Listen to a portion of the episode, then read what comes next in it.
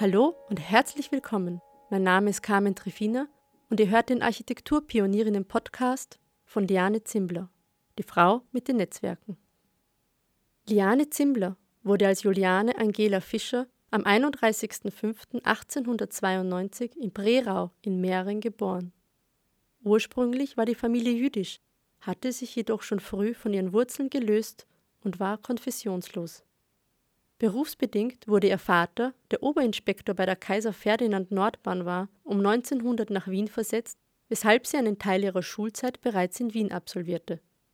Zunächst wurde Liane und ihre Schwester zu Hause unterrichtet, später besuchte sie die Realschule. Der genaue Ausbildungsweg von Zimbler ist nicht komplett rekonstruierbar. Lange bestand die Annahme, dass sie ihre Ausbildung auf der Wiener Kunstgewerbeschule erhalten hat, nicht zuletzt aufgrund ihrer eigenen Angaben. Jedoch ist ein Nachweis dafür nicht aufzufinden. Liane begann schon sehr früh mit kunstgewerblichen Aufträgen Geld zu verdienen. Sie illustrierte Buchcover, entwarf Möbel für die Firma Barnberger und Kleider für den damals renommierten Modesalon Emily Flöge, dessen Inhaberin die Lebensgefährtin des Malers Gustav Klimt war. So konnte sie ihr zeichnerisches Talent und den Umgang mit Stoffen und Farben vertiefen. 1916 heiratete sie den Rechtsanwalt Otto Zimbler, dessen Spezialgebiet Wirtschaftsrecht war. Ab 1918 arbeitete sie als Zeichnerin im Büro des Architekten Rosenberger und erhielt im selben Jahr noch ihren ersten eigenen Architekturauftrag, als sie für einen entfernten Verwandten ein Landhaus in Bad Aussee errichten sollte. Auch mit dem Erweiterungsbau des Landhauses wurde sie 1921 beauftragt. Anfang der 20er Jahre machte sie sich als Architektin selbstständig und setzte ihren Schwerpunkt auf Wohnungsumbauten, Adaptierungen und Einrichtungen. 1922, als ihre Tochter Eva zur Welt kam, erhielt sie noch im selben Jahr einen Großauftrag für das Bankhaus Efrusi Co. im 9. Wiener Gemeindebezirk. Eine Aufstockung des Bankhauses, der Neubau eines Kassensaals und der Einbau eines Safes beschäftigten sie zwei Jahre lang. Dieses Projekt bot ihr die Gelegenheit, sich auf diesem Gebiet erfolgreich zu profilieren. 1924 entwarf sie wieder für einen entfernten Verwandten ein Wohnhaus, diesmal im Cottage-Stil. Das Haus Wetzler in der Silbergasse 2 in Wien-Döbling, welches heute nicht mehr existiert. Die wachsende Zahl der Aufträge erforderten ein eigenes Atelier und so eröffnete sie dieses 1924 in der Schleifmühlgasse 5 im 4. Wiener Gemeindebezirk. Ihre Wohnung befand sich im gleichen Haus. So konnte sie sich ihren Aufträgen und ihrer Tochter zuwenden. Ende der 20er Jahre eröffnete sie sogar ein weiteres Büro in Prag.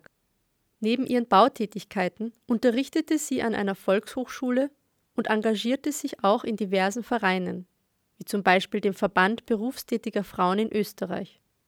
Sie hielt Vorträge und publizierte viel in den verschiedensten Fachzeitschriften.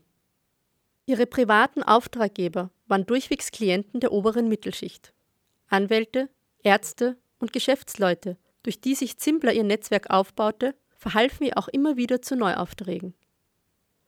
Um den von ihr entworfenen Interieurs eine persönliche Note zu verleihen, arbeitete sie eng mit vielen Künstlerinnen und Kunsthandwerkerinnen der Wiener Werkstätte zusammen. Maria Strauß-Liekertz engagierte sie für Wand- und Möbelbemalungen, Hertha Bucher für Öfen und Keramik, Anna Weil-Kuhn und Lili Hahn für Bastarbeiten, um nur einige an dieser Stelle zu nennen. Neben Interieurs gestalteten sie zusammen unter Zimblers Leitung auch Ausstellungen. 1930 übernahm sie den Entwurf und die Leitung der Ausstellung Wie sieht die Frau? 1931 hatte sie die Gesamtleitung der Ausstellung Die schaffende Österreicherin Werk und Bild in der Sezession und 1933 leitete und entwarf sie die Ausstellung Die schöne Wand. Der Bund österreichischer Frauenvereine veranstaltete zwischen 1930 und 1937 Wohnungsführungen unter dem Motto Modernes Wohnen. Hierbei konnten auch eingerichtete Wohnungen von Liane Zimbler von interessierten Besucherinnen und Besuchern besichtigt werden. Am 21. Februar 1938 legte Liane Zimbler ihre Ziviltechnikerprüfung ab. Kurze Zeit später musste sie bereits mit ihrer Familie vor den Nationalsozialisten flüchten. Liane Zimbler war in der ersten Phase ihres Lebens sehr erfolgreich. 1918 Bis zu ihrer Flucht war sie ununterbrochen in Wien als freischaffende Architektin tätig. Ihre Arbeiten wurden in den angesehensten und bedeutendsten Fachzeitschriften des In- und Auslands publiziert. Als sie im September 1938 amerikanischen Boden betrat, begann die zweite Phase ihres Lebens. Die Familie Zimbler ließ sich in Los Angeles nieder.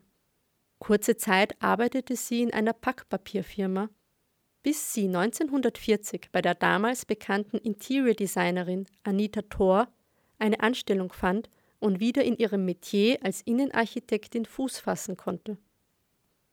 Ein Jahr darauf verstarb Anita Thor und Juliane Zimbler übernahm das Studio. Ihr erster Großauftrag als Inhaberin des Studios war ein Wohnhaus für den Wiener Komponisten Ernst Toch in Santa Monica, Anfang der 40er Jahre. Die meisten ihrer Aufträge waren allerdings Innenraumgestaltungen, bei denen sie eng mit den Architekten der Häuser zusammenarbeitete. Nach nur wenigen Jahren schaffte sie es, sich ähnlich wie in ihrer Wiener Zeit einen großen Kundenkreis aufzubauen.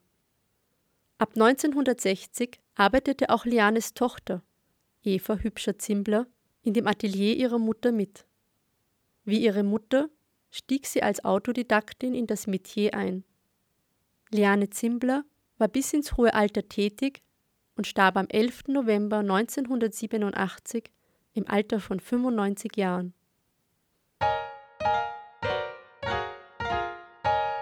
Architekturpionierinnen Podcast